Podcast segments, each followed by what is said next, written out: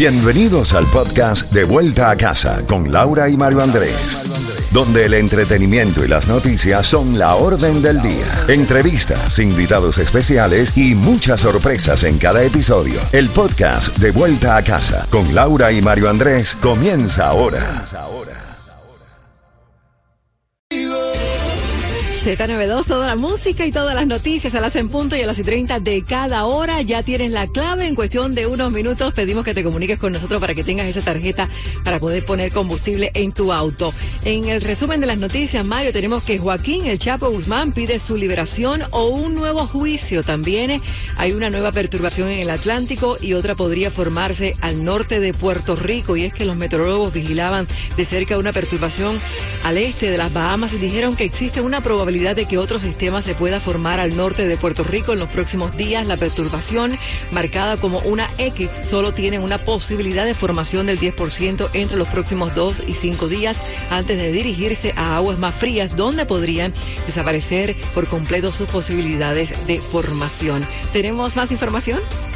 Vamos al resumen de las noticias. Rápidamente te contamos que nos fuimos el viernes del último programa de la semana anterior con una grave preocupación de cerca de 40 familias cubanas que habían arrestado a sus familiares con orden de deportación, cubanos todos, cuando fueron a presentarse en esta eh, presentación que tienen que hacer cada dos meses ante el Departamento de Inmigración. Algunos estaban en Crom, otros estaban en el, en el centro de detención de Broward, pero todos estaban supuestamente siendo pedidos por el régimen cubano para ser deportados por los Estados Unidos han sido liberados. Así es, Mario, abrimos comillas, debemos seguir muy pendientes, pues no sabemos qué ha negociado la administración de Biden con la dictadura de Castro Díaz Canel, cierro comillas, advirtió María Elvira Salazar. Esa es la congresista María Elvira Salazar que también habría llamado para saber exactamente cuál era el plan con los cubanos detenidos. Lo mismo hizo su contendora, la senadora estatal Aneta Deo, que estuvo en nuestros micrófonos el viernes pasado.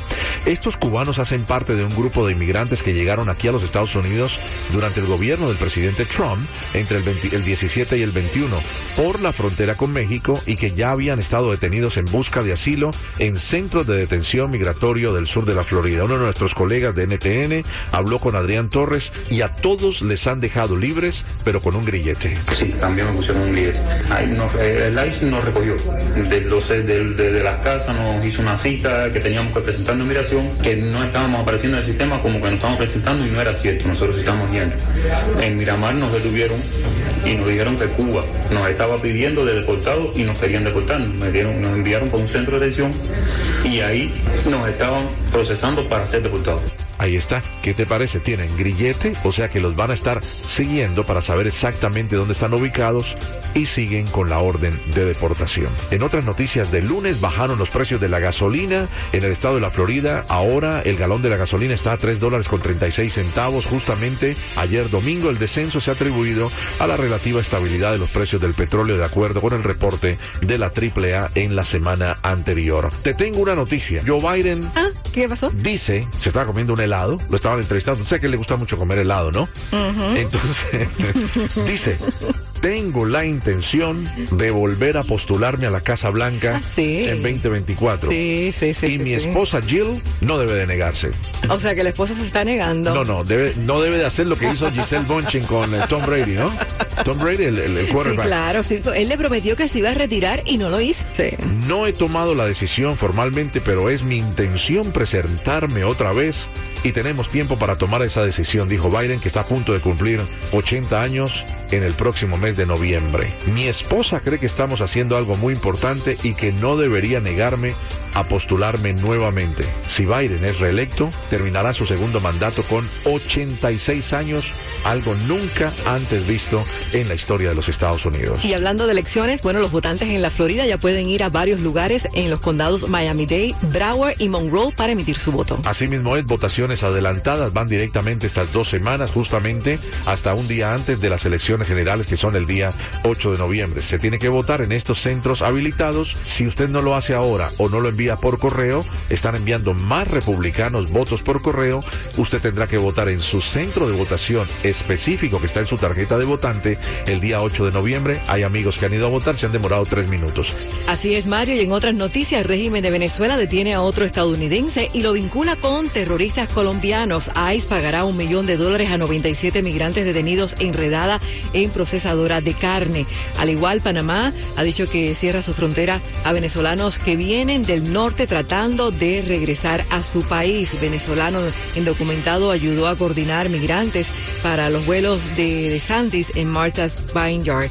Se sabe hoy eh, también 4.000 personas en la lista de espera para comprar dólares en la cadeca de Centro Habana. La situación en Cuba está que arte. Bueno, la Guardia Costera ha devuelto a la isla más de 400 cubanos en solo una semana.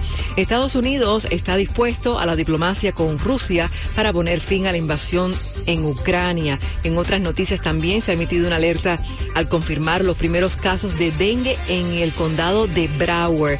Y como si fuera poco, bueno, también casi 22 millones de personas han eh, pedido la condonación de la deuda de estudio. Se dio a conocer más temprano. Y recuerdas el piloto de avioneta que aterrizó en la Florida, bueno, podría enfrentar cargos de piratería. Abro comillas, este hecho representa una violación del espacio aéreo, de la seguridad operacional y de las regulaciones aeronáuticas cubanas en correspondencia con los anexos del convenio sobre la aviación civil internacional, convenio de Chicago, cierro comillas, señaló un portal oficial del régimen de Cuba. Seguimos, música, información y premios, así es Z92, llama ahora para que tengas esa tarjeta para combustible en tu auto. 305-550-9200 y más adelante boletos para House of Horror.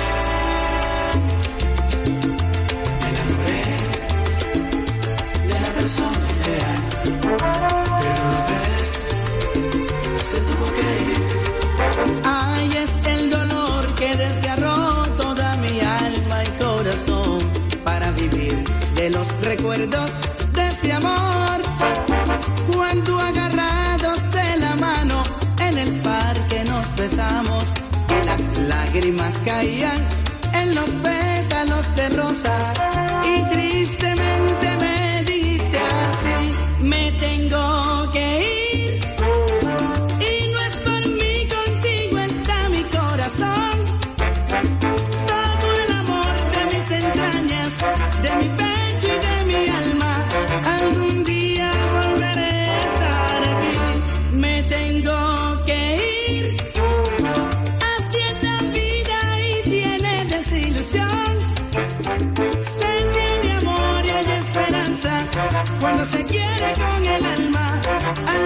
que Dios te puso allí.